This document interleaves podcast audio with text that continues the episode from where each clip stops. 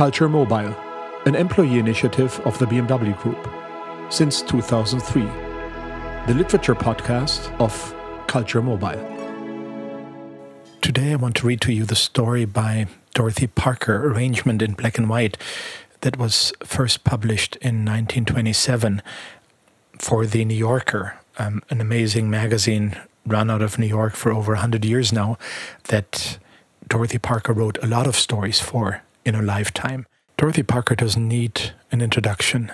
She was born in 1893 and passed away in 1967 at the age of 73 because of a heart attack. She was drinking a lot. She was a socialite. She was a poet. She was a writer. She was a critic. She was also writing, partly writing the script for the Hollywood movie A Star is Born in 1937 when she was living on the West Coast before returning to New York, where she also passed away. Her estate she bequeathed to Martin Luther King Jr., which then went on to the National Association for the Advancement of Colored People. I'm only mentioning this here because the story that I'm reading to you today, that was recommended to me by my former professor of American Studies, uh, Bettina Friedl at Hamburg University, arrangement in black and white, has to do with racism, and it is a dialogue mostly between a woman and the host of a party in honor of a black musician. And that is all I'm going to say for now. Listen to that story. But first, you know, Dorothy Parker, when you read her stories, they're sometimes a very miserable. They're very lonely. They have to do with alcoholics and with misfits, uh, but they're also very human. They also delve into, you know, the more sorrow parts of ourselves if we are courageous enough to admit to them. But there's one thing that I learned by heart by Dorothy Parker many, many years ago, um, which is just, you know, four lines of poetry that go as follows I wish I could drink like a lady. I can take one or two at the most. Three, and I'm under the table. Four, and I'm under the host. This is just one fragment of the brilliant writer, Dorothy Parker. So here it comes arrangement in black and white. The woman with the pink velvet poppies wreathed around the assisted gold of her hair, traversed the crowded room at an interesting gait combining a skip with a sidle, and clutched the lean arm of her host. Now I got you, she said. Now you can't get away. Why, hello, said her host. Well, how are you? Oh, I'm finely, she said. Just simply finely. Listen, I want you to do me a most terrible favor, will you? Will you please, pretty please? What is it? said her host. Listen, she said, I want to meet Walter Williams. Honestly, I'm just simply crazy about that man. Oh, when he sings, when he sings those spirituals. Well, I said to Burton, It's a good thing for you Walter Williams is colored. I said, Or you'd have lots of reason to be jealous. I'd really love to meet him. I'd like to tell him I've heard him sing. Will you be an angel and introduce me to him? Why, certainly, said her host. I thought you'd met him. The party's for him. Where is he, anyway? He's over there by the bookcase, she said. Let's wait till those people get through talking to him. Well, I think you're simply marvelous, giving this perfectly marvelous party for him and having him meet all these white people and all. Isn't he terribly grateful? I hope not said her host. I think it's really terribly nice, she said. I do. I don't see why on earth it isn't perfectly all right to meet colored people. I haven't any feeling at all about it. Not one single bit. Burton, oh, he's just the other way. Well, you know, he comes from Virginia, and you know how they are. Did he come tonight? said her host. No, no, no, he couldn't, she said. I'm a regular grass widow tonight. I told him when I left, There's no telling what I'll do, I said. He was just so tired out, he couldn't move. Isn't it a shame? Ah, said her host. Wait till I tell him I met Walter Williams, she said.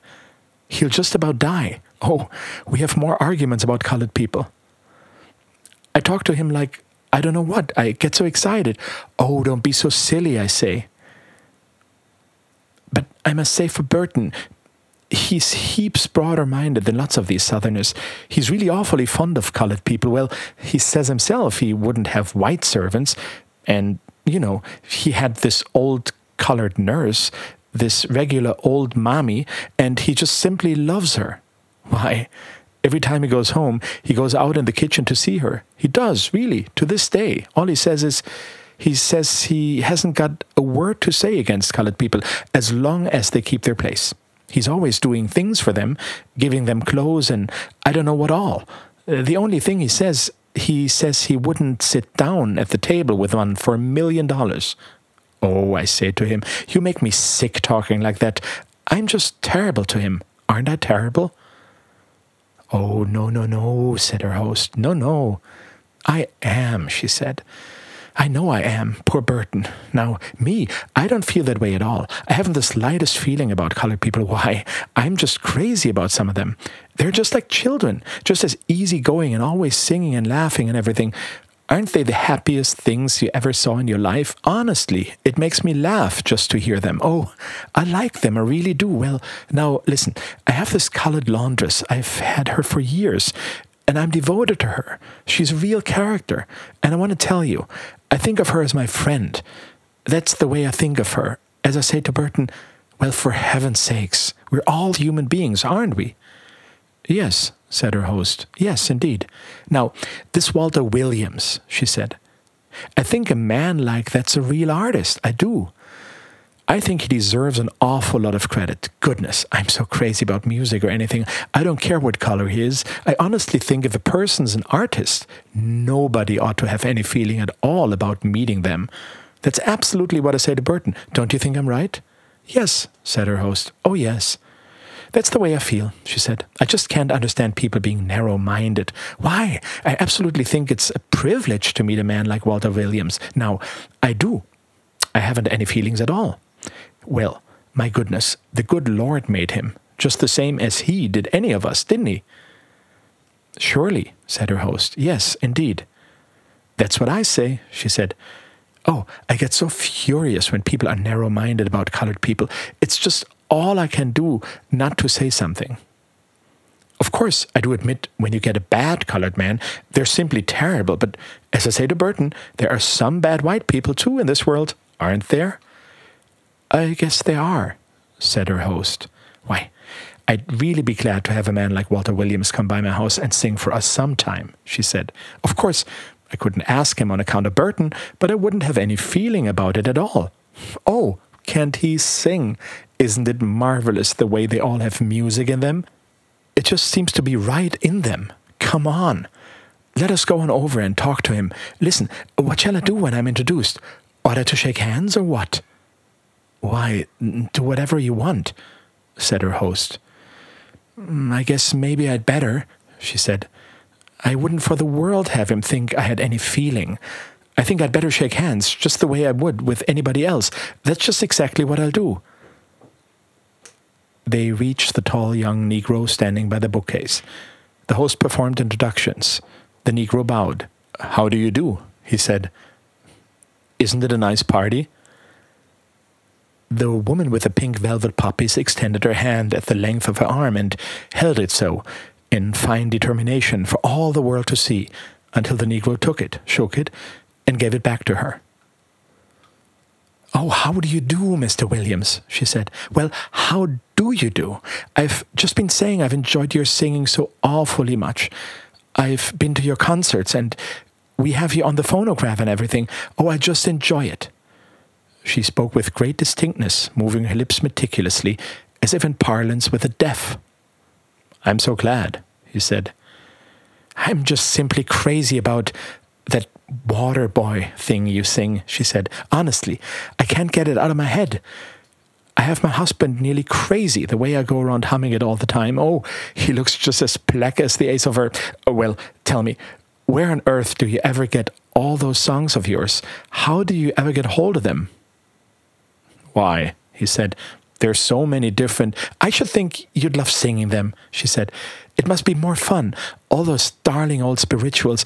Oh, I just love them. Well, what are you doing now? Are you still keeping up your singing? Why don't you have another concert sometime?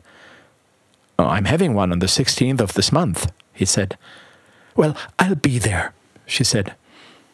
I'll be there if I possibly can. You can possibly count on me. Goodness, here comes a whole raft of people to talk to you. You're just a regular guest of honor. Oh, who's that girl in white? I've seen her someplace. That's Catherine Burke, said her host. Good heavens, she said. Is that Catherine Burke? Why? She looks entirely different off the stage. I thought she was much better looking.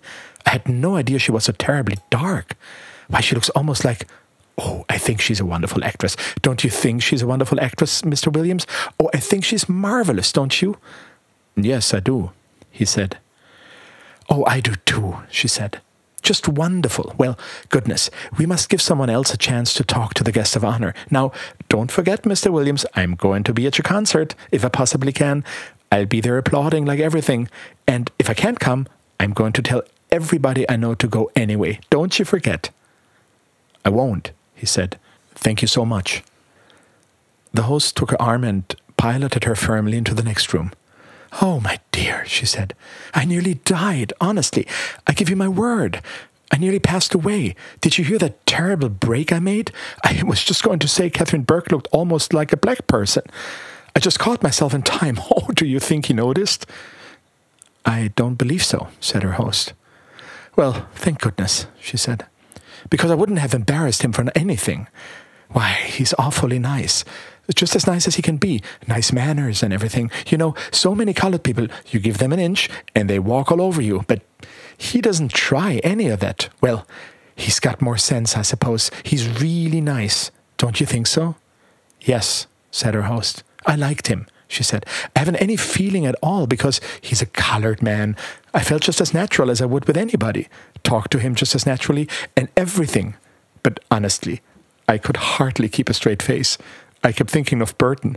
Oh, wait till I tell Burton I called him Mister.